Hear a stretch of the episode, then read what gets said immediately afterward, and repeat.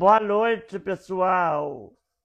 Sejam muito bem-vindos a mais um episódio do Pod Life, o seu primeiro e único podcast pelo Instagram. Eu sou Ricardo Tostes e tenho a honra de apresentar esse podcast hoje. O Pod Life tem episódios semanais toda terça-feira, às 20 horas da noite, aqui no meu perfil do Instagram. E logo após o encerramento do episódio, ele estará disponível nas principais plataformas de áudio. Para encontrá-lo, basta acessar o link lá no meu perfil. Não deixe de curtir e comentar essa live Peço a vocês que compartilhem com os amigos. Compartilhe com os amigos. E também não deixe de me seguir aqui pelo Instagram, arroba Ricardinho. Eu quero agradecer ao apoio dos meus parceiros. É, Planet Importadora, App Americanas e Dimensão durante, ao decorrer da live eu vou falando um pouco mais sobre cada um deles. Vamos para minha convidada de hoje. Minha convidada de hoje é de Taperuna, tem 37 anos. Ela é mãe atípica de uma menina de 4 anos. É formada em serviço social pela Universidade Federal Fluminense. É também formada em Direito pela Universidade Iguaçu, especializado em Direito Processual Civil pela Universidade Católica de Minas Gerais. Possui mestrado em Ciência das Religiões pela Faculdade Unida de Vitória e é doutoranda em Sociologia Política pela Universidade Norte Fluminense. Atualmente ela atua como advogada e docente mestre no curso de Direito, onde tenho o prazer e a honra de tê-la como minha professora, gente. Hoje eu tenho a honra de conversar com minha querida professora, Líbia Goulart.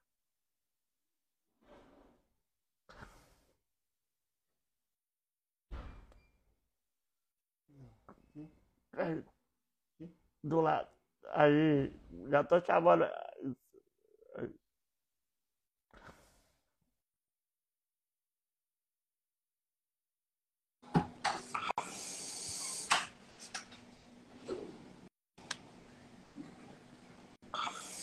Peraí, já. Aí, entrou. Boa noite, Lívia. Boa Boa noite, Ricardinho. Boa noite a todos que nos acompanham aí por esse podcast, Pod Life. Eu quero já agradecer o convite, né, de participar aqui com vocês nesse momento tão especial. Fiquei muito feliz com o seu convite e tenho certeza que vai ser um bate-papo bem descontraído, bem agradável sobre a minha experiência da maternidade atípica. Eu que agradeço, Líbia. Quando eu criei esse projeto do podcast, eu não tinha outro nome a não ser você para falar sobre como é ser uma mãe atípica.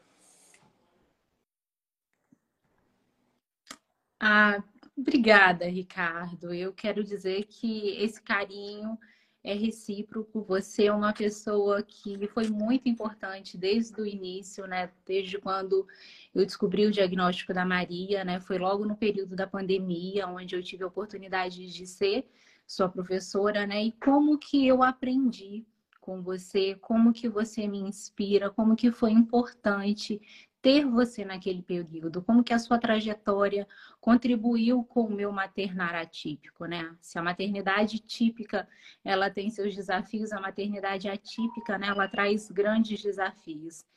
E ter você nessa caminhada foi, foi muito bom, foi muito importante. Obrigado, Líbia. Líbia, para a gente começar o nosso papo, queria que você contasse um pouquinho para gente. Conta um pouquinho da sua história primeiro. É, como você me apresentou, né? Atualmente eu atuo como professora e advogada. É, a trajetória profissional, ela também foi uma trajetória de muitos desafios, né? Eu não tenho ninguém na família na área da advocacia, então conseguir um espaço foi um caminho muito árduo, foi foi bem difícil. Eu tive a oportunidade de fazer duas graduações e fiz duas graduações ao mesmo tempo. Eu passei na Universidade Federal Fluminense para serviço social e comecei a conciliar as duas graduações ao mesmo tempo. Por um período eu fazia direito de manhã e o serviço social à noite. Depois eu tive um contratempo, eu precisei começar a trabalhar. E aí em 2005 eu falei assim: "Ah, eu vou tentar eu vou tentar colocar as duas faculdades ao mesmo tempo, porque eu precisava trabalhar de manhã e à tarde. Eu tinha medo de não conseguir continuar pagando a faculdade de direito, que era particular e que era o que eu realmente me identificava e queria. Mas pelo medo fui tentando levar. E, graças a Deus, assim, na, na graduação eu tive colegas, parceiros que me ajudaram muito. Então, assim, às vezes eu faltava na faculdade de Direito e os colegas me passavam os trabalhos, colocavam meu nome nos trabalhos, me repassavam a matéria, e aí eu estudando direto. Então, foi um período de cinco anos de muito estudo. Logo terminei a graduação, já fiz uma, espe uma especialização, né?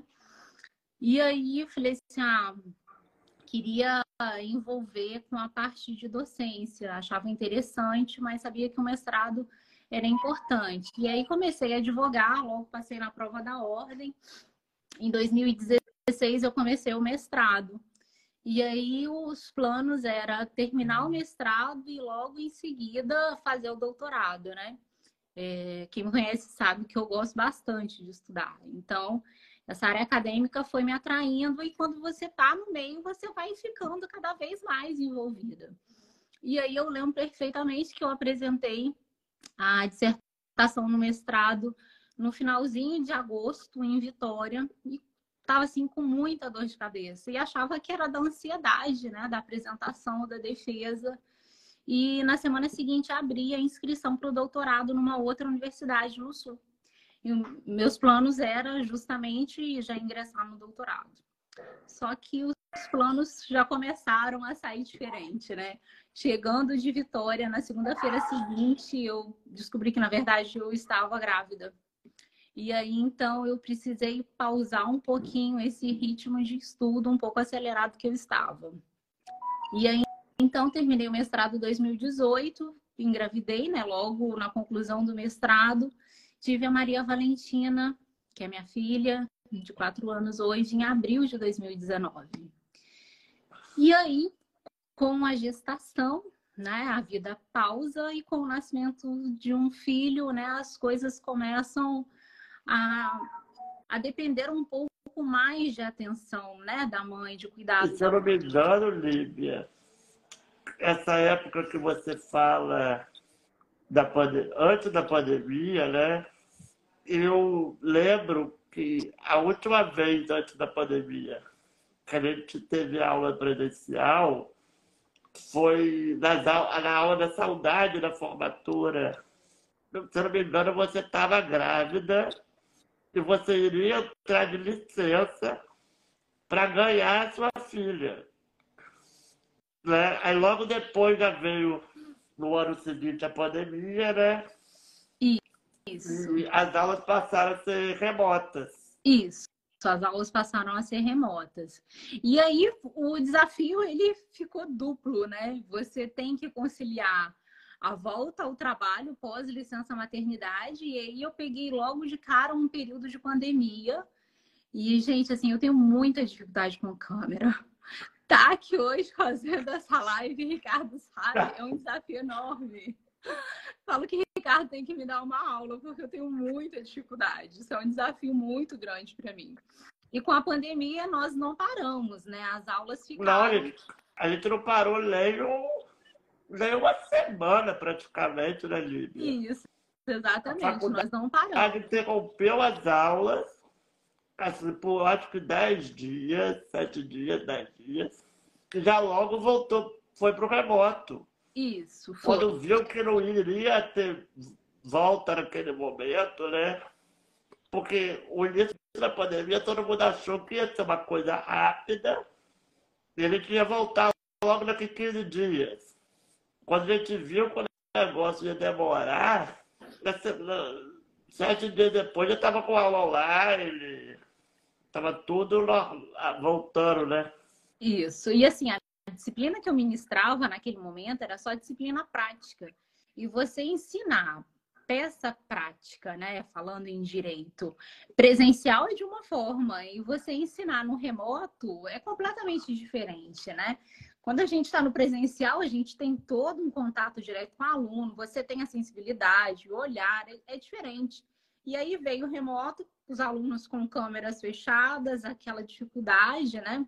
Do professor também, não tinha não estava pronta para poder fazer uma aula remota. De uma semana para outra, sai do presencial e vem para o remoto. Então, foi assim, bem desafiador. Foi um período de muita aprendizagem também. A gente cresce com os desafios, né? Eu gosto dos desafios. Os desafios me movem.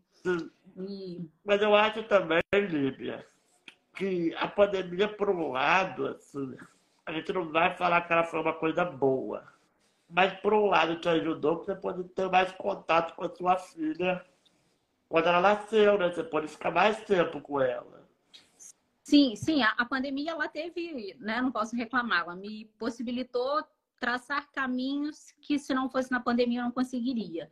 E foi justamente nesse período da pandemia onde assim tudo estava completamente fora daquilo que eu havia planejado que as coisas começaram também a se encaixando, né?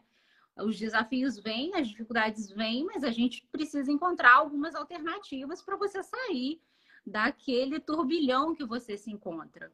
E foi exatamente nesse período de início da pandemia, né, é, que foi março de 2020, eu estava lecionando em campus, e aí nós fomos para uma consulta em campus, e aí veio né, na pandemia também o diagnóstico da Maria Valentina. Então foi assim uma uma jornada dupla, né? Conciliar a maternidade, entender o que, que era o diagnóstico, levar o desafio uh, do lado profissional, porque você precisa tá, tentar né, equilibrar o seu lado emocional, porque o aluno naquela época eu não conseguia sequer falar que ela tinha um diagnóstico, que ela era uma criança atípica, porque. Mas você já sabia, Líbia, isso que, que era o próximo tópico. Você recebeu o diagnóstico da sua filha.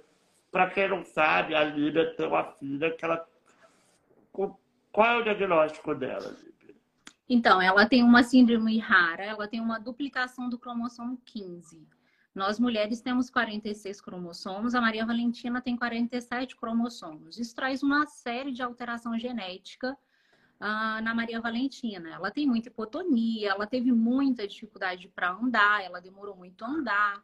É, quando eu recebi o diagnóstico, né? E esse foi assim, acho que o momento mais difícil do diagnóstico foi quando nós fomos numa médica no Rio. Mas quando você ficou grávida, então você não sabia desse diagnóstico dela?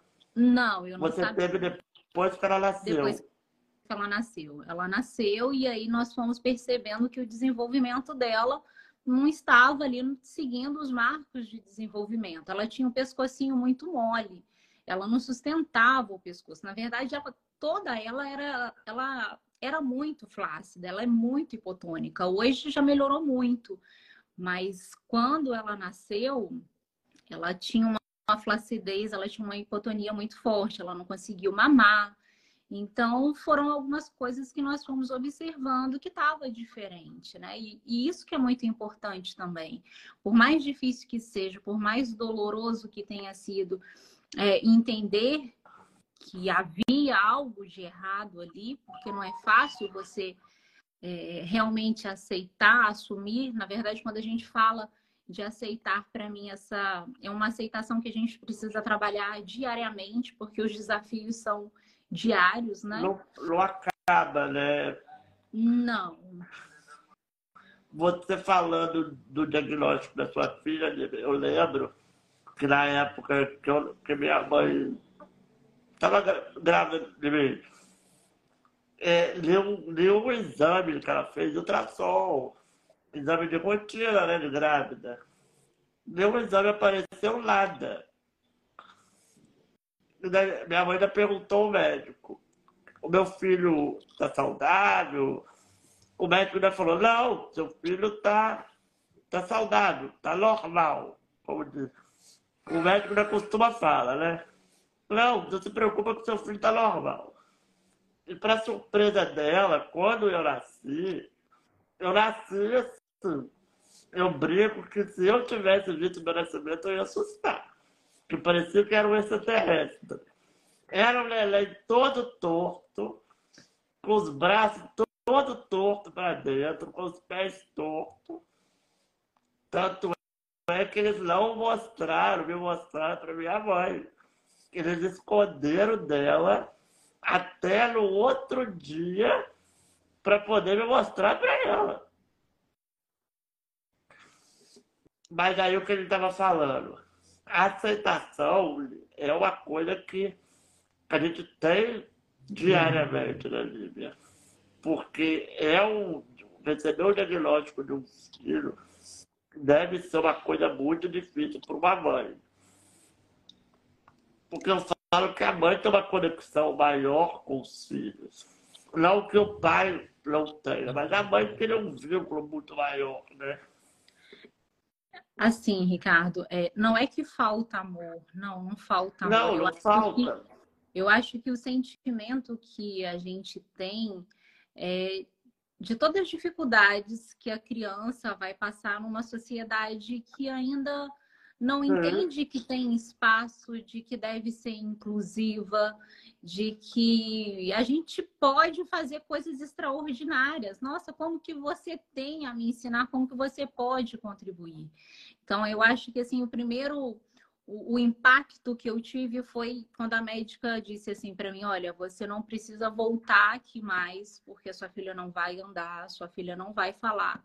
Você não precisa vir aqui gastar o seu dinheiro. E não é assim, não é dessa forma. Tanto que a Maria Valentina hoje corre. Só que acho que o, que doeu tanto foi a falta de, de empatia, né? E a falta de humanidade ao se dar um diagnóstico.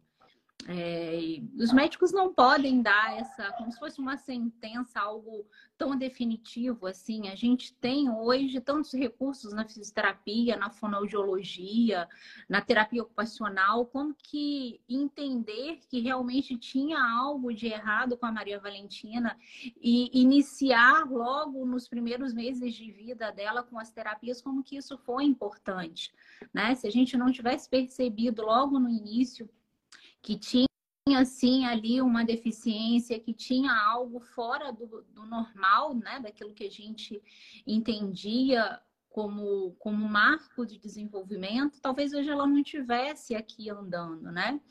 Então, aceitar, reconhecer que, que tem alguma coisinha fora é importante para que você comece desde o início com os tratamentos, né? Isso é muito importante. Até mesmo se a gente gente analisar é, naquele momento o, o, teste do pezinho, nós tivemos até um tempo depois uma ampliação uh, de verificação de patologias né, através do teste do pezinho. É, quanto antes o diagnóstico ele é apresentado, maior as possibilidades de desenvolvimento, né? Então isso é de extrema importância, né?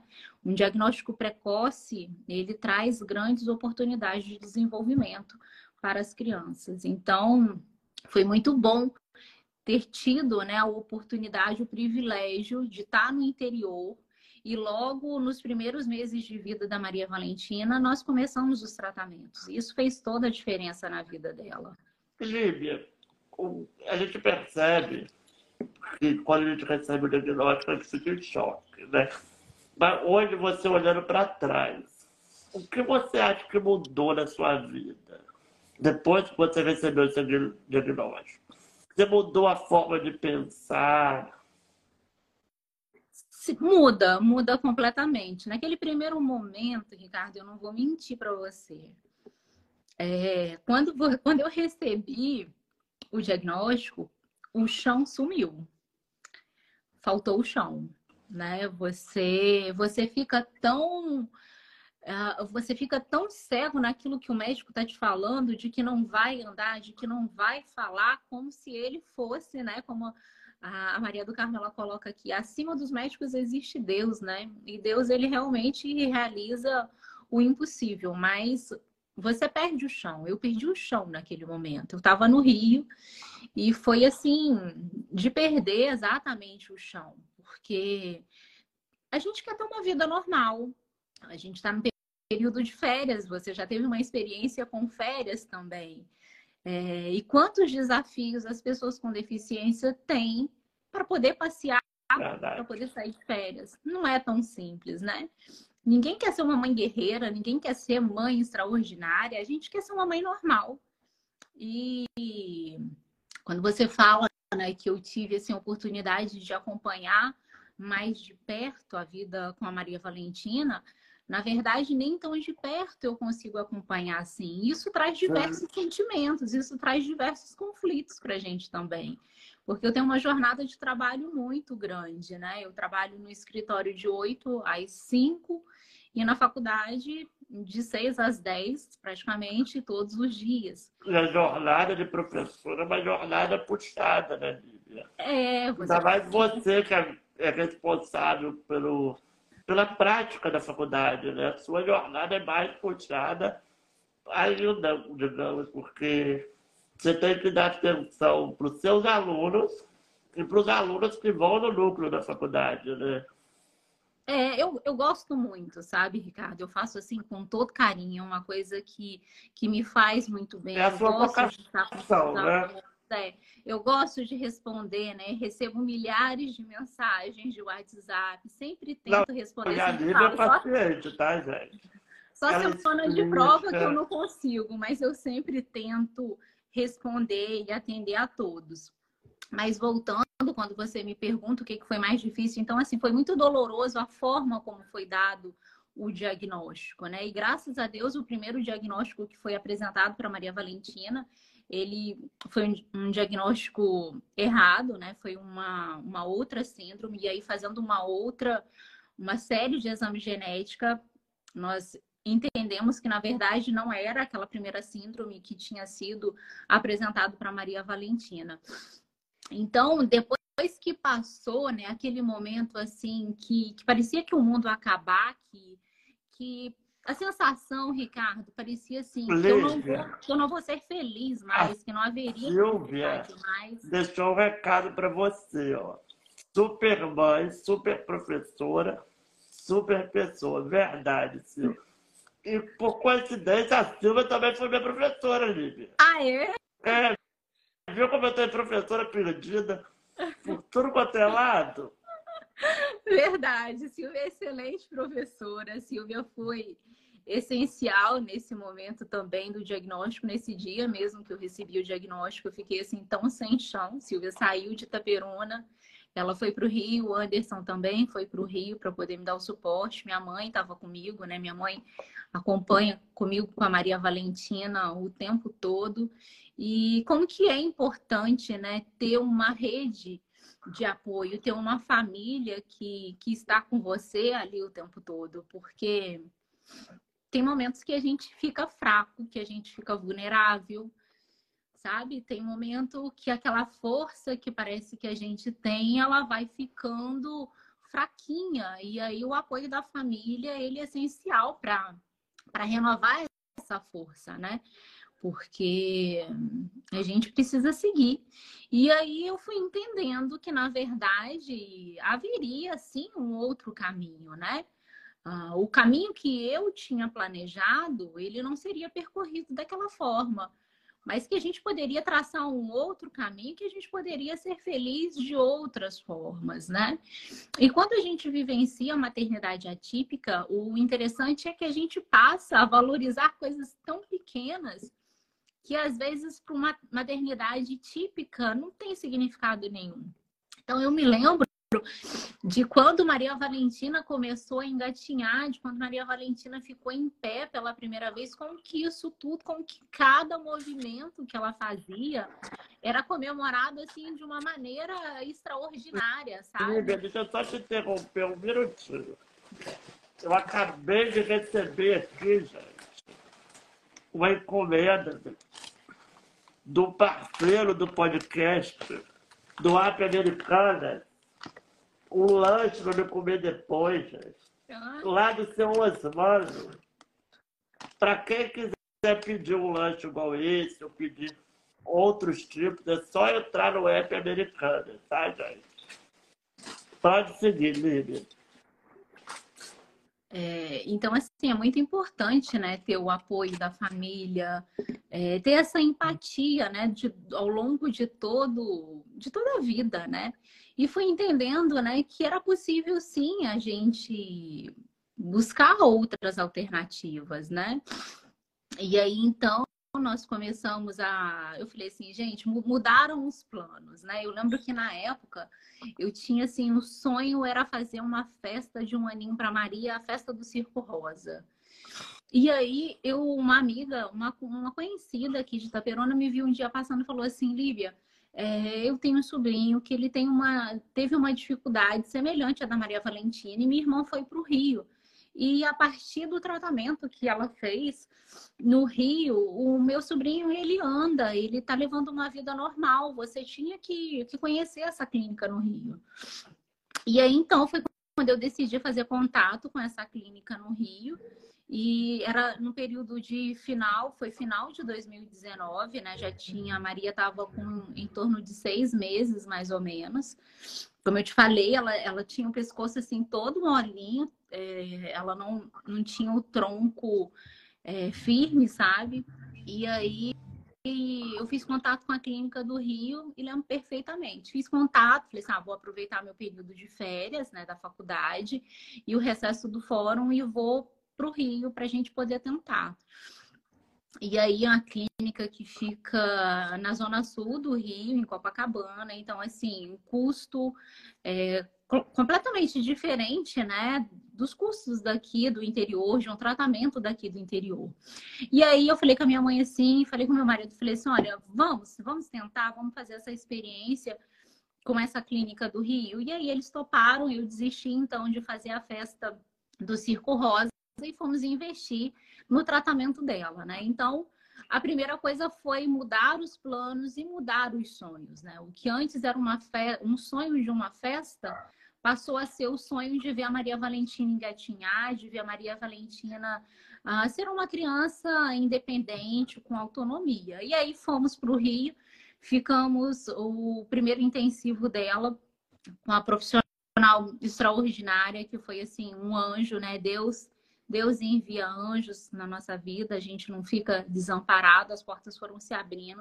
E com 15 dias no Rio, a Maria Valentina, que com seis meses ela não sentava, que ela não parava nem com encosto sentada, ela ficou sentada com 15 dias com tratamento lá. Cada sessão de fisioterapia, a gente, via, a gente via uma diferença nela. E aí, no final dos 15 dias, eu falei assim, não, nós não, não, não, não quero voltar para casa mais. Eu quero que a Maria Valentina fique aqui. Porque por mais difícil que seja ficar longe, aqui eu estou vendo um desenvolvimento em 15 dias que em Itaperuna demorava muito né? tempo. Né? Muito tempo.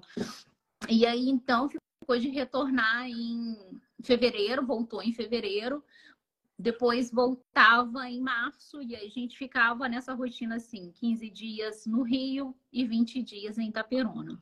Porém, quando foi em março, veio a pandemia e aí as clínicas né, tiveram que ficar fechadas e nós ficamos praticamente sem atendimento de março de 2020 a julho de 2020 em razão da pandemia.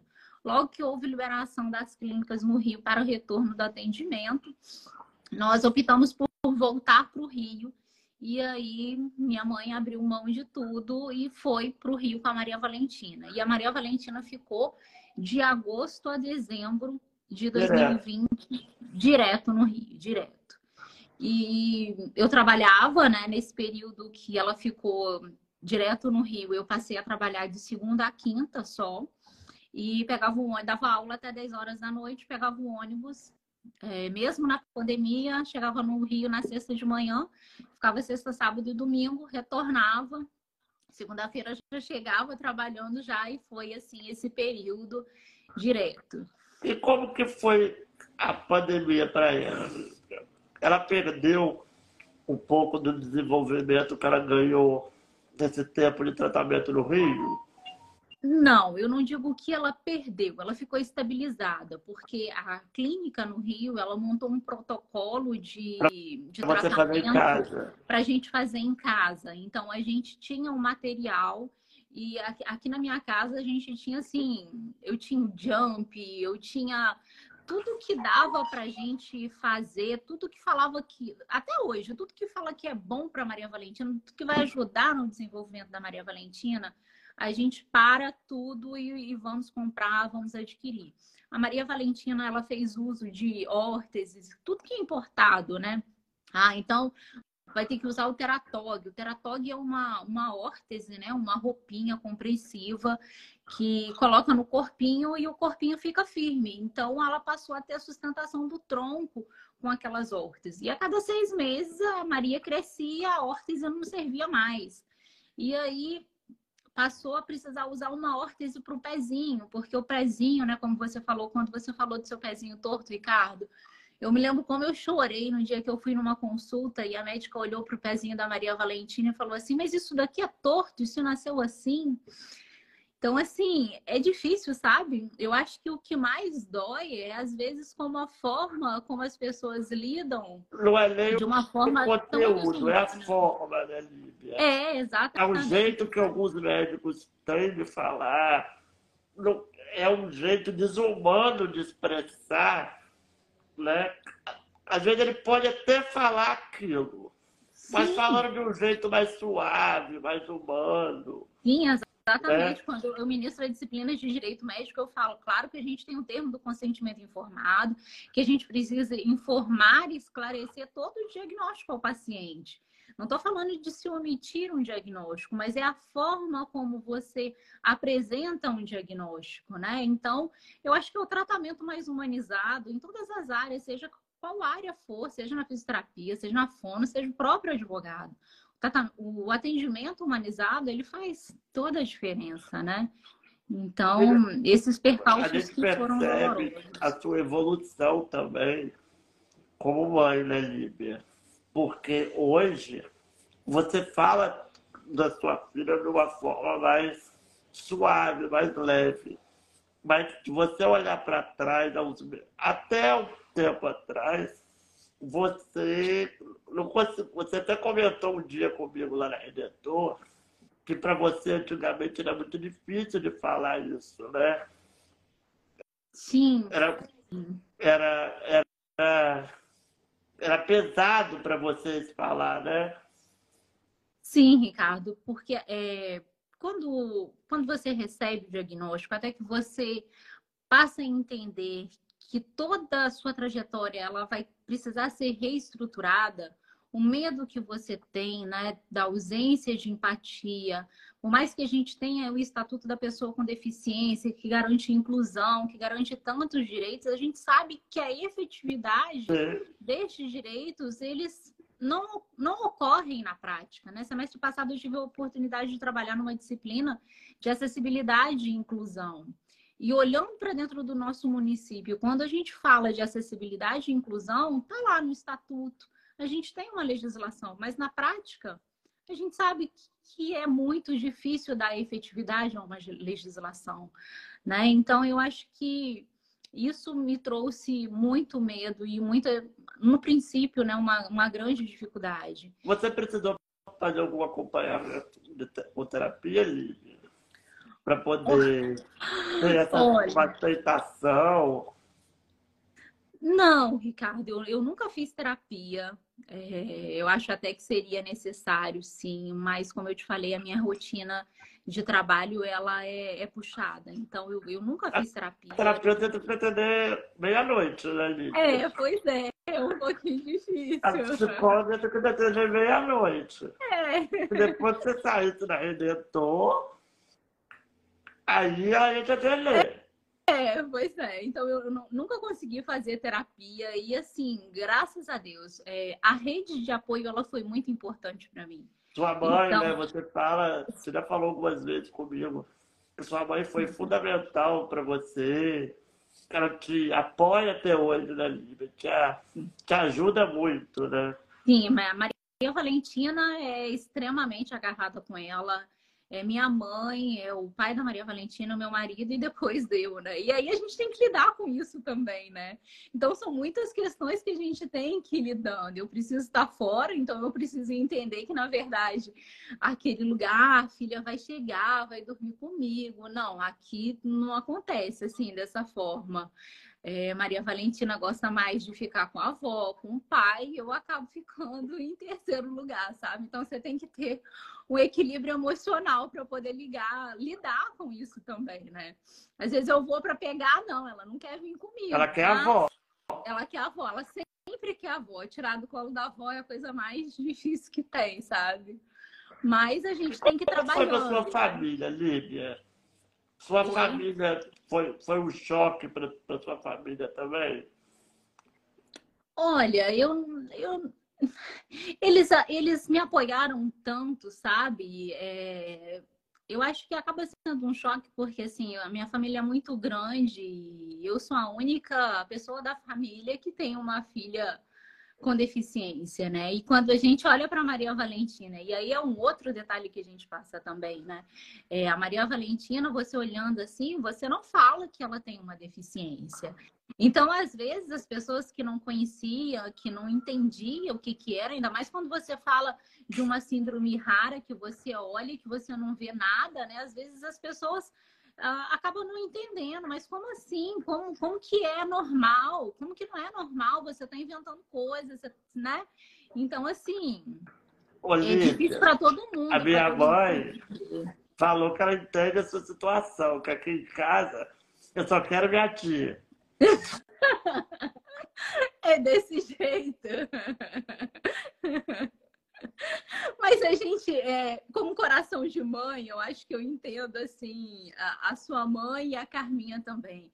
Eu fico feliz, sabe? Porque eu saio para trabalhar e a Maria Valentina, ela nunca fica chorando, ela sempre fica bem. Às vezes eu até brinco, para de chorar, minha filha, a mamãe tá indo. E ela não tá nem aí, sabe? Então eu trabalho até 10 horas da noite tranquila, com a certeza de que ela tá muito bem com a avó ou com o pai, né? Que fica na minha ausência. Então, eu também tento levar isso de uma maneira assim, bem de boa, né? Porque senão a gente não tem cabeça para poder trabalhar. E minha mãe sempre falava muito isso comigo, principalmente no período da pandemia.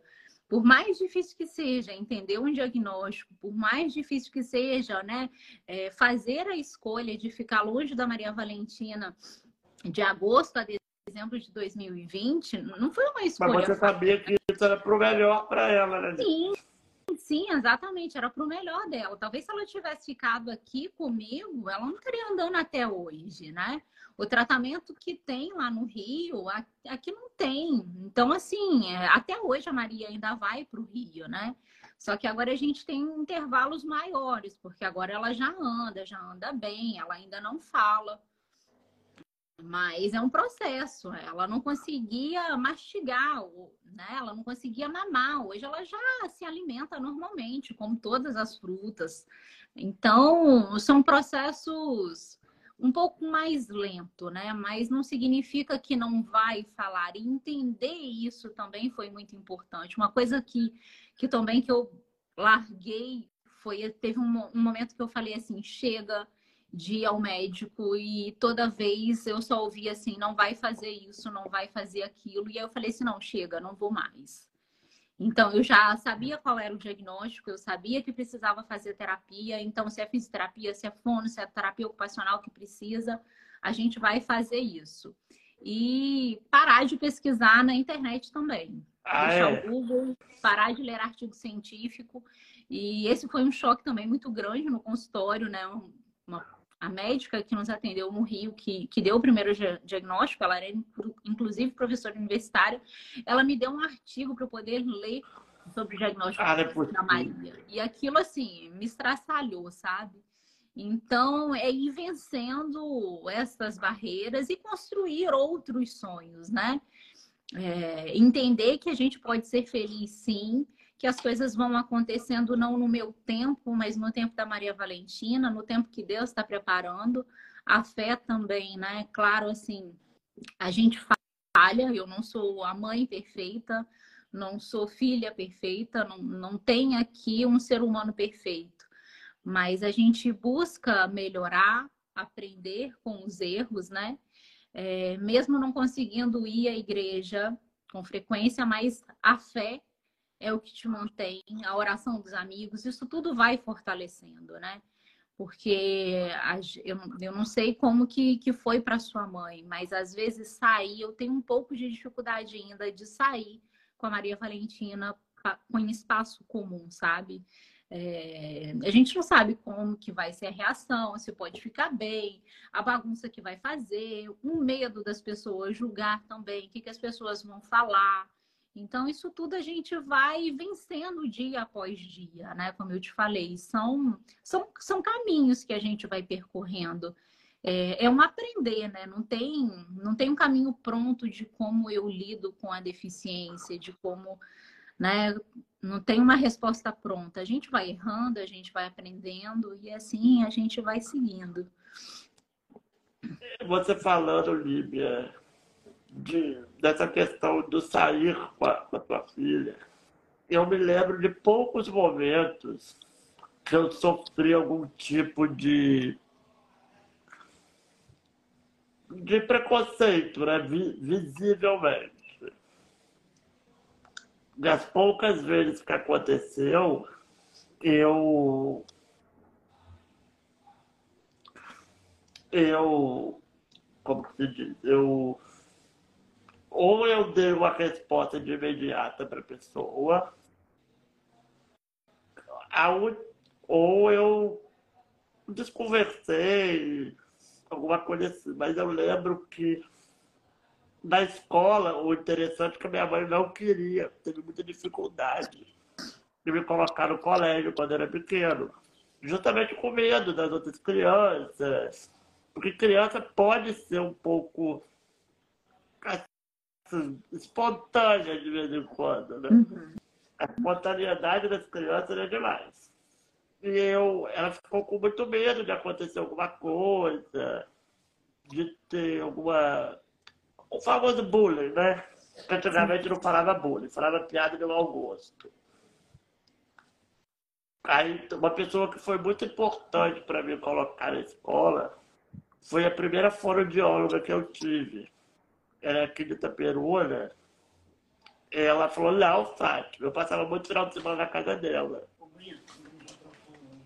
eu passava muito final de semana na casa dela, porque no final se tornou amiga nossa, né? Ela falou, não, você tem que botar ele no colégio. Ele tem que ir, ele tem que ter convivência. E, por, e minha mãe ficou com medo de eu chorar. Mas ela conta que quando eu cheguei lá, eu entrei para dentro de sala, sem olhar para trás, ela ficou quase morrendo lá de fora. mas nunca aconteceu de nenhuma brincadeira má, algum bullying lá. As crianças sempre foram muito acolhedoras comigo, entendeu? Eu passei por pouquíssimas situações desagradáveis da minha vida. Lógico, depois que a gente cresce, a gente, a gente começa a perceber mais os olhares, né? Uhum. Eu, como hoje já estou com uma idade mais assim, mais velho. A gente, eu contrariei totalmente a, o padrão de deficiente, né? Eu fui lá e fiz um monte de tatuagem e tal, furei a orelha. Eu falei, Eu falo, já que a pessoa vai olhar, ela vai, vai ficar olhando por algum motivo. Entendeu? Mas agora, pouco tempo atrás, eu passei por uma situação muito constrangedora. Eu acho que eu já até comentei com você. O problema que eu tive aqui no estabelecimento da Peruna uhum. e tal. Mas foi a única grande, grande situação que eu me lembre de ter passado, entendeu? Entendi. Então, quando você fala da escola, eu tive assim, Deus vai preparando tudo realmente, né? É, a Maria Valentina, quando as escolinhas de Itaperuna retornaram, eu falei assim, olha, já que a gente não está conseguindo é, todas as terapias que ela precisava, vamos, não tinha outra criança, né? Não tenho outro filho, é, não tinha priminho pequeno para poder ficar brincando com muita frequência, então eu resolvi matricular ela na escolinha. E aí, em 2020, quando as escolas retornaram, se eu não me engano, em agosto, mais ou menos assim, 2021, eu acho. E aí eu coloquei a Maria na escolinha. E como que foi importante? E como ela foi bem acolhida na escola também, sabe? Ajudou muito no desenvolvimento dela. Nesse período era só ela e mais uma coleguinha, e a tia Isa era assim, totalmente acolhedora, carinhosa com ela. A diretora da escola também foi super inclusiva, sabe tudo que a Maria precisava. Na hora do intervalo, a colherzinha dela tinha um vibrador e aí precisava dar alimentação com essa colherzinha. Tudo que a gente, até hoje, tudo que precisa de implementar para Maria Valentina, a escola está sempre pronta, né? Sempre tentando Uh, participar das reuniões com as terapeutas. Então, essa participação da escola, né, uma atuação uh, inclusiva, né? Isso é muito importante para o desenvolvimento. E a concepção dos pais também, eu tive muita sorte, porque tantos coleguinhas da Maria de turma quanto os pais foram assim completamente empáticos, sabe? E acolhedores. Tanto que o, tem amiguinho da Maria que assim, eles interagem de uma forma que é como se a Maria estivesse conversando normalmente com ele, sabe? Não, não tem barreira. E aí a gente vê que, na verdade, às vezes é, somos nós adultos que temos olhares. Criança não, não tem esse olhar que o, não, que o a criança, tem, né? quando um ela tem um olhar diferenciado, é que com certeza ela viu aquilo dentro de casa e está refletindo aquilo na rua. Porque criança não tem maldade. Não, não tem maldade nenhuma. Então, assim, eles já sabem o jeitinho da Maria. Se a Maria quer dormir na escola, já tem um amiguinho que sabe que ela gosta de dormir, que bate nas costinhas dela, ele bate nas costinhas dela. Ah, na, ela não consegue puxar o carrinho da mochila ainda, o outro vai, pega a mochilinha dela e leva para ela. Então, assim, é, é, muito bacana de ver, sabe? É, é, é muito gratificante ter pais com essa consciência de que, na verdade, somos todos iguais, né? Não tem essa distinção de que às vezes a gente vê aí nas redes sociais essas coisas. Então, graças a Deus, a Maria é uma criança super acolhida, super envolvida com os amiguinhos da escola. Eu deixa eu só dar um recadinho, Líbia. Uhum. Eu quero agradecer também, gente, aos parce... meus parceiros da Planet Importadora. Para quem não sabe, a Planet é uma loja onde vende diversos produtos importados. Para quem é de Itaperuna, a loja fica lá na Cardoso, Avenida Cardoso Moreira, número 806 do centro. Mas para quem é de fora de Itaperuna, eles também têm um Instagram, que é o arroba planetimportadora.com.br e tem o site também, que é o planetimportadora.com.br. Olivia, deixa eu te perguntar uma coisa. Você, em algum momento, teve alguma explicação o porquê da sua filha ter nascido com essa síndrome? Se é alguma coisa Não. que vem de família?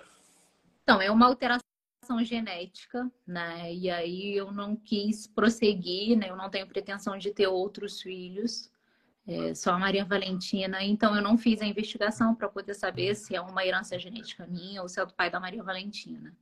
A minha preocupação foi em dar, é, sempre de dar o melhor tratamento para Maria Valentina, de ter sempre perto os melhores profissionais. E fiquei muito feliz de ver aqui o profissional que cuida da Maria no Rio, aqui participando da live. Então, o foco hoje é, é, todo da Maria Valentina. Não, não me preocupa saber se é uma alteração minha ou se é do pai da Maria Valentina. Eu sei que é uma alteração genética, então é, não sei se eu conseguiria continuar dando o mesmo tratamento para Maria se eu tivesse outro filho. Então, a, a minha intenção é dar a melhor saúde possível para Maria Valentina, é ver o desenvolvimento dela. Né? O nosso foco agora é na questão da fala dela. Como eu falei para vocês, ela, ela ainda não fala, né? Mas eu li esses dias, né? Que não importa com que idade que ela vai falar. Quando ela tiver com 15 anos, 20 anos falando, ninguém, numa entrevista de trabalho, ninguém vai perguntar para ela com quantos anos ela andou. Verdade. Ela falou. Né? É claro que isso, às vezes, alguns dias, isso traz uma ansiedade, uma aflição, isso é natural. Mas eu vou tentando equilibrar, como eu te falei, a gente é humana, né? Um dia eu tô mais forte, outro dia eu tô um pouquinho menos, e aí a rede de apoio que ela é essencial, né? Para dar esse suporte pra gente. Porque sozinha a gente não consegue nada, sabe, Ricardo? É, eu, eu vejo como é lindo ver o carinho da sua tia, de como, sem dúvida, foi importante para sua mãe ter a sua tia Carminha, que é exemplo para mim também. Como foi bom esses dias encontrar com ela na porta da faculdade e te deixar esperando, conversando, sabe?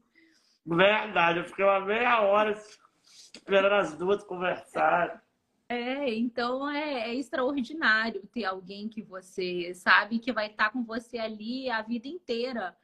Porque não é uma situação para um dia, né? nem dois, né? E saber assim, né? Eu posso contar pra, com a tia Carminha a vida inteira, né? então, isso, graças a Deus, eu tenho aqui na minha família também. Isso é muito importante, né? Ter esse suporte para a gente continuar seguindo. Então, então, te respondendo, eu não tive a preocupação de seguir com a investigação genética. A preocupação foi só de saber exatamente qual era o diagnóstico da Maria para poder implementar o tratamento certinho, né? E aí foi muito interessante que quando é, eu recebi o diagnóstico, a terapeuta, a fisioterapeuta que cuidava da Maria naquele momento no Rio era a Maria Clara, do Espaço Habilitar. E a, a Lu, que estava tá, tá, aqui participando da live também, é responsável por fazer as órteses da Maria. Então, assim, a pessoa que a gente sempre vai, inclusive agora esse agosto a gente deve estar tá retornando. Ela falou assim, Líbia, você vai viver o seu momento de luto, mas o luto vai passar e realmente passa. A gente vê que a gente consegue outros caminhos, a gente vai ter outros sonhos, a gente vai ser feliz, a vida vai seguir. E às vezes a gente acaba sendo muito mais feliz do que quem aparentemente tem tudo, sabe? Então é só uma questão de como você olha as coisas, de o, significado que você dá para aquilo. Sem dúvida, a união da família é essencial. É muito né? importante né? a família nesses momentos, né, Lívia? Tipo, de poder contar com a nossa família, com as pessoas que gostam da gente, né? Sim. Sim, tá e eu falo, gente, a gente tudo precisa fica muito de mais fácil. Né? Sim, fica, fica tudo mais fácil, porque é, você cria uma confiança, né? Claro que eu tenho muito mais confiança, eu vou deixar entre deixar com uma tia, com uma prima, do que deixar com uma pessoa estranha. As pessoas da família já entendem o ritmo, já sabem normalmente o que a criança gosta, o que tem medo, né? Como que o jeito de cuidar, né? A gente vai aprendendo ali as necessidades de cada criança. Então, a minha família dá um suporte assim que é essencial para a gente seguir com a Maria Valentina. Eu vejo você postando muito sobre a comunicação alternativa que você usa com a Maria Valentina. O que seria essa comunicação alternativa?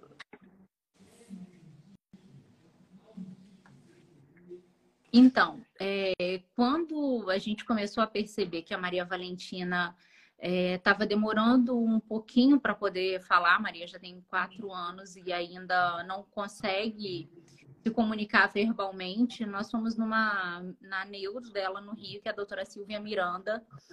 E aí ela falou assim: olha, se ela não tiver uma forma de comunicação, isso vai trazer uma irritabilidade, ela vai começar a se expressar de uma forma de que ela não está conseguindo transmitir aquilo que ela deseja. Então, vocês precisam implementar o que é a comunicação alternativa, que é a CAA que a gente chama. Então, uh, no Rio, né, a Maria começou a utilizar a comunicação alternativa e aí a gente tem a implementação da comunicação alternativa de maneira robusta e de uma maneira é, mais simples que através de um livro.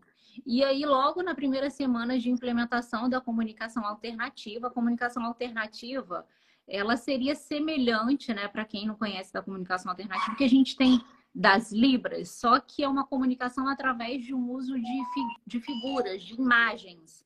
Então, através daqueles sinais, ela consegue expressar o que, que ela quer. E aí, logo no, na primeira semana de implementação de comunicação alternativa no Rio, uh, tem um símbolo né, na, na prancha de comunicação que é o mais. E toda vez que a Maria quer alguma coisa, na primeira semana, quando ela identificou que fazendo o sinal de mais, que o pedido dela seria entendido, atendido, ela começou a implementar. Então, as terapeutas perceberam que ia dar certo ali a implementação da comunicação alternativa com a Maria. E aí eu pensei assim, se ela ainda não tem a comunicação verbal e o uso da comunicação alternativa não impede, né, não, inviabiliza a comunicação verbal, eu preciso trazer para ela essa oportunidade dela se comunicar. Eu quero a comunicação verbal? Eu quero, mas acima de tudo eu quero que ela se comunique de alguma forma. Então, até chegar na comunicação verbal, até vir a fala, que ela, se, que ela consiga se comunicar através das pranchas de comunicação. E aí hoje ela tem o livro né, da comunicação alternativa e ela tem o iPad.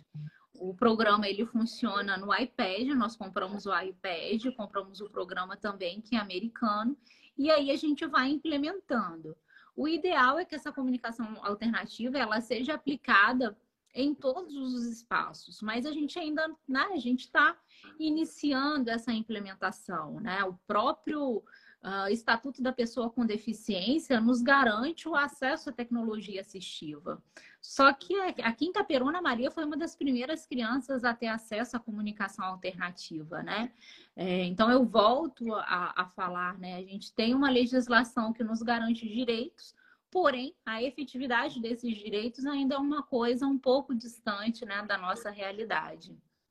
É, é, de fato, né, fizemos semestre passado também, através de um projeto de extensão na Uniredentor, um projeto de acessibilidade e inclusão, trabalhamos com a CAA, a Silvia coloca, né, a CAA precisa se tornar mais conhecida para todos, e aí um dos projetos, uma, né, dos planos que a gente tem, é que a gente tivesse os espaços públicos, né, de todos os lugares, vamos pensar se a gente tivesse no polo esportivo, que é um lugar que a Maria gosta de ir, a identificação com pranchas de comunicação alternativa, para que ela pudesse dizer através da prancha em qual brinquedo que ela quer utilizar, o que, que ela quer fazer, se ela quer ir ao banheiro, se ela quer beber água né? Porque às vezes ela não vai estar comigo o tempo todo para eu poder entender, para eu poder ensinar ali com ela. Então, e que as pessoas também possam aprender, né? Porque ela, para ela se comunicar, as pessoas precisam conhecer a comunicação alternativa. Se você não conhece a prancha, se isso não é divulgado, você não vai dialogar. Então, quando a Maria vai para a escola, agora está de férias, né? A gente envia também para a escola a, prancha de comunicação alternativa e o iPad. O iPad da Maria, ele é utilizado só para comunicação alternativa. Ela não vê desenho no iPad dela. Ela sabe que aquilo ali é um instrumento dela, é a voz dela. Então, ela tem que entender que através daquele instrumento ali, ela, ela vai conseguir dar os comandos dela para ela se comunicar, né? Então, é, é uma maneira da comunicação fluir até que venha a comunicação verbal. E é importante mencionar que o uso da comunicação alternativa, ele na verdade ele é um instrumento que ele favorece a comunicação verbal. Né? Então, algumas mães às vezes acham, ah, vai ficar só usando a comunicação alternativa e não vai falar. Não, não é isso. Né? Pelo contrário, ele incentiva a, a comunicação verbal.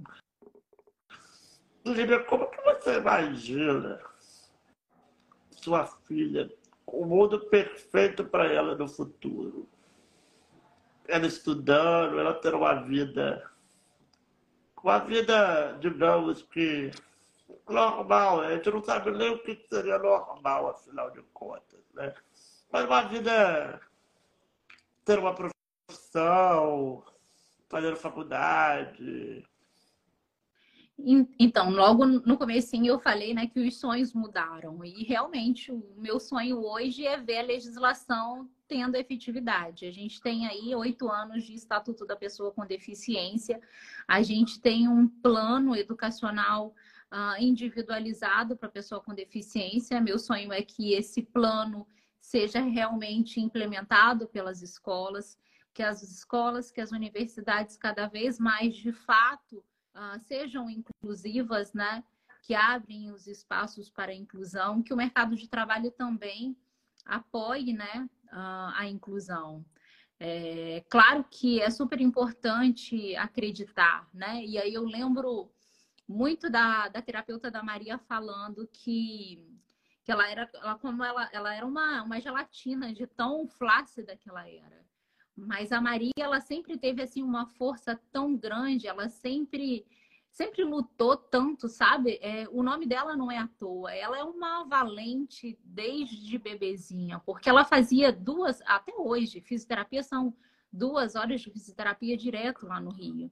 E você via que assim, ela acreditava. Então, se ela acredita, eu que sou mãe mais ainda, né? Então, o primeiro passo é a gente acreditar. E quando eu vejo para você e vejo como que você faz coisas extraordinárias, é, como que eu posso aprender com você? Eu falo assim, gente, eu preciso de uma aula de informática com o Ricardinho, porque eu não sei nada. Para gravar um vídeo, para poder entrar aqui no Instagram, o Ricardinho está me ensinando passo a passo. Eu falei assim, não, não tem limitação, né? O ser humano que cria barreiras quando na verdade não existe, né? Então, é romper com o capacitismo, é romper com os estigmas e criar espaços e oportunidades para todas as pessoas. Líbia, é, hoje a gente fala, fala da legislação. É muito bonito a gente ver tudo no papel, né? Mas pena que na prática, muitas das vezes, não funciona, né? É, você dar efetividade é algo muito, muito, muito difícil, Ricardo. Então, assim, é, é continuar lutando, é entender que tem direito, e aí eu acho que a gente precisa ampliar essa divulgação dos direitos. Né? Muitas vezes as pessoas não sabem que tem um determinado direito. Quando a gente fala da comunicação alternativa, por exemplo, o Estatuto da Pessoa com Deficiência, inclusive, garante o financiamento uh, da tecnologia assistiva. E muitas pessoas não sabem nem o que é a tecnologia assistiva. Se você não tem condições de adquirir essa tecnologia assistiva, você pode propor uma ação judicial. Então, divulgar os direitos, por mais que esteja lá no Estatuto da Pessoa com Deficiência, eu acho que ainda carece de uma divulgação, carece de informação, sabe? E eu agora eu tô assim, não, tenho direito, então eu vou realmente correr atrás, agora eu quero, eu tenho direito à isenção de IPVA, já fiz a isenção de IPVA, eu tenho direito à isenção do IPI para adquirir um automóvel para poder dar uma melhor condição de transporte para Maria Valentina. Então, né, eu quero. Eu tenho direito ao estacionamento, então eu vou fazer. Né? Porque é, é direito, não é privilégio. Você falar disso, Lívia, eu acho que poderia, você poderia listar para as pessoas que estão assistindo quais são os direitos que uma pessoa com deficiência tem. Então, a gente tem um leque de direitos garantidos na Constituição Federal, no Estatuto da Pessoa com Deficiência. É... Difícil aqui utilizar todos os direitos, mas quando a gente fala de direito à saúde, a Constituição Federal de 1988 diz que o Estado né, deve garantir a saúde de maneira integral.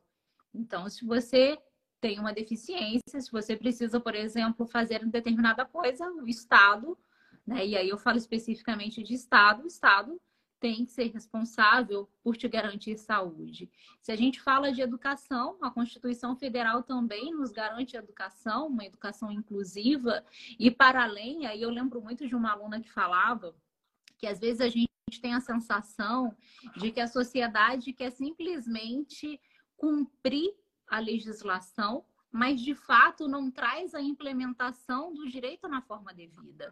Então, o Estatuto da Pessoa com Deficiência, ele nos garante né, o plano individualizado.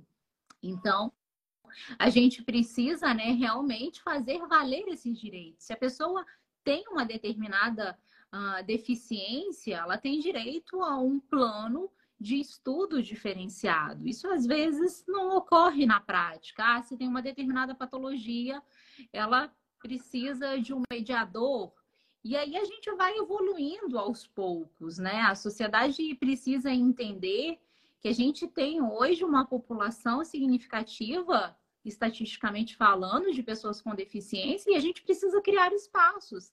Então não tem essa argumentação de que eu não estou pronta. Eu também não estava pronta para ser mãe atípica. Ninguém né? Mas tá a gente pronto, precisa... né? Ninguém está pronto, né? Mas a gente tem que se preparar, a gente tem que buscar. Eu acho que é muito importante também. Lívia, a, a sociedade parar de rotular as coisas, né?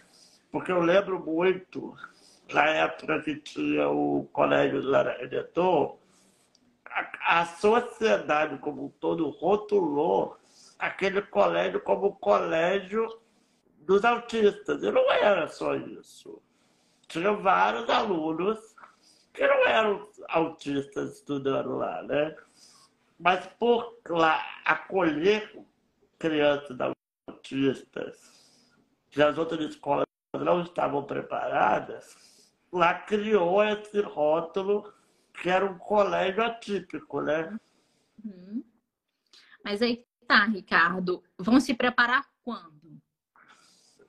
A gente precisa sair da zona de conforto, né? Que às vezes a gente fica. Essa preparação ela tem que iniciar. Já era para ter começado há muito tempo, né? E aí, é, se não houver a efetividade dos direitos, ela não vai ser alcançada. A lei vai ficar lá e você não tem efetividade, né?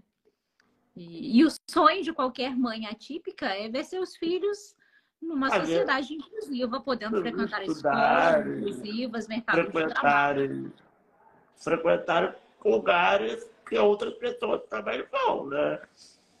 Sim, sim. E aí, eu tenho visto muito, né, no Rio de Janeiro, em São Paulo, achei até muito interessante. É, esses dias eu vi uma, um post do aeroporto de São Paulo, com uma sala toda estruturada para receber crianças com TEA. Né? Então, ou seja, é isso que a gente precisa. É um shopping com um lugar preparado, com uma sala preparada, né, para receber as pessoas com deficiência, porque a Constituição Federal nos garante saúde, educação, lazer, cultura, né? Para todos, somos todos iguais. E muita gente vai falar, ah, mas a gente mora numa cidade pequena, não tem estrutura. Mas alguns anos atrás, eu fui, fui num show no Rio de Janeiro. Rio de Janeiro a gente sabe que é uma cidade muito maior que Itaperuna, que é a capital do nosso estado, né? E a- o local que eu fui no show era uma casa de show grande, mas não estavam preparados para receber um cadeirante naquele momento. Por quê? Era um show de uma, de uma cantora internacional, a gente compra o, o ingresso, sinaliza que é o ingresso para deficiente, né? Só que era no setor no andar de cima. Na hora de abrir a- os portões, por má organização do local, eles abriram tudo do- ao mesmo tempo. O elevador não estava funcionando. Foi aquela multidão de gente entrando, quase pisoteando os, os, os outros. Se eu não tivesse num local que tivesse um funcionário do lado, eu não ia, eu ia ter que ir embora. Aí o funcionário me colocou numa área mais reservada, aonde eu, a, no primeiro andar que dava para ir com a cadeira. Então não é só Itaperuna, não é só cidade pequena. Todas as cidades não estão preparadas. O ser humano como um todo não está preparado. Por quê? Você vai na rua, tem gente parando o carro na frente de rampa.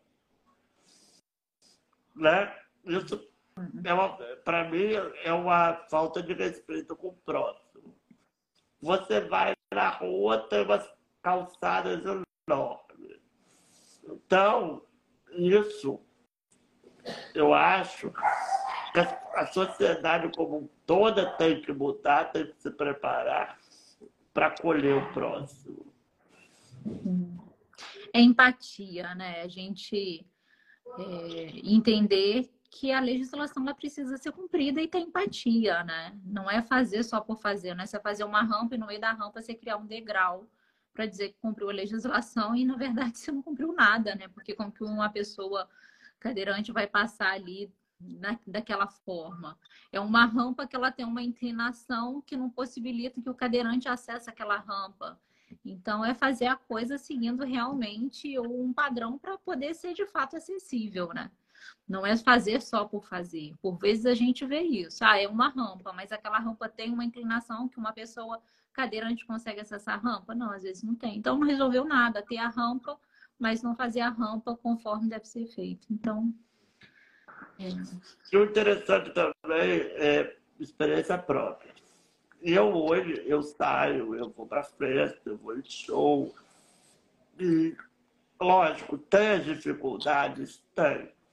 Vamos falar que não tem dificuldade? Tem.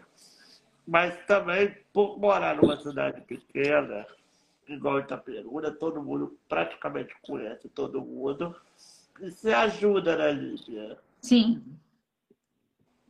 Por exemplo, aqui a gente pode ter contato, por exemplo, com o, o local, o dono do local que está fazendo os shows X, né? O dono do restaurante Y. Então, facilita também um pouco a vida das pessoas. Sim, não, a gente tem visto algumas iniciativas nesse sentido, de cultura, de lazer em Itaperuna. O movimento ele está crescendo, né, Ricardo? Acho que isso é Sim. muito importante. É, é, unir forças e fazer isso ampliar, crescer cada vez mais, né? A gente quer mais. Eu quero livre acesso. Eu quero, né, que Maria Valentina e todas as crianças tenham todos os acessos que todas as pessoas têm. Então é isso que a gente quer. Eu acho que o primeiro passo já está sendo dado, é continuar nessa caminhada, lutando aí para ampliação dos direitos. Líbia, eu quero agradecer você mais uma vez por ter aceitado abrir essa parte da sua vida, né? Abrir essa parte, é uma coisa de família íntima, né? Mas que vai servir para ajudar outras pessoas, com certeza. Ver que o diagnóstico não é o fim do mundo, é só o começo, né? Quero te agradecer, dizer que para mim foi muito bom ter essa conversa com você. Dizer que segunda-feira nós estamos juntos de novo, né? Eu não sei se esse semestre você vai me ser minha professora de novo, mas com certeza a gente vai se esbarrar naquela faculdade. Vamos sim, será um prazer enorme te receber lá na faculdade. Agradeço mais uma vez o convite né, de participar aqui do podcast. Como eu te falei, foi um desafio, os desafios me movem. Foi bom participar, foi bom uh, conversar um pouquinho né, sobre como recebi o diagnóstico, de como é importante uh, um diagnóstico precoce, de implementação de terapias, de acreditar uh, que um diagnóstico não define nenhuma criança, que a gente pode alcançar aí desenvolvimento muito além daquilo que nos é passado no, momento de uma consulta, de um diagnóstico, sabe? Então, muito obrigada, né, pelo seu convite. Já te falei que você me inspira, de como a sua alegria de seguir a vida me motiva, me dá força para poder seguir na minha caminhada, na minha maternidade também. Você é fonte de inspiração para mim de força também. Obrigada à minha família que está aqui também, que me, que me dá todo o apoio necessário, né? Então foi muito bom estar nesse momento aqui com vocês. Para finalizar, gente, eu quero pedir dar dois recadinhos. O primeiro é para dizer que a live vai ficar salva. Vocês podem ver depois. Para vocês curtirem, comentarem. E semana que vem tem mais mais um convidado. E também eu quero agradecer ao, ao mais um parceiro, que é o povo, pessoal lá da Dimensão. Para quem não sabe, a Dimensão é uma empresa daqui de Itaperuna, que atua no mercado do show business há mais de 30 anos. Eles são especializados em produção e realização de eventos. Eles atendem diferentes eventos, seja ele público, particulares ou corporativo. A dimensão se destaca no estado do Rio de Janeiro, Minas e Espírito Santo. E agora, essa semana, vai ter a exposição de Pádua, que vai, o show vai ser todo feito, a estrutura pela dimensão. Vocês podem conferir a programação deles no arroba Dimensão Oficial. Obrigado, Líbia, mais uma vez. Se precisar de mim, você sabe que você pode contar comigo você ajudar nas postagens, no seu auxílio tecnológico, né? Até semana que vem, Libe, e até semana que vem, pessoal. Obrigada, Ricardo, mais uma vez. Um abraço. A gente se encontra na próxima semana, então. Um grande abraço para vocês. Obrigado, Líbia. Tchau, tchau. tchau.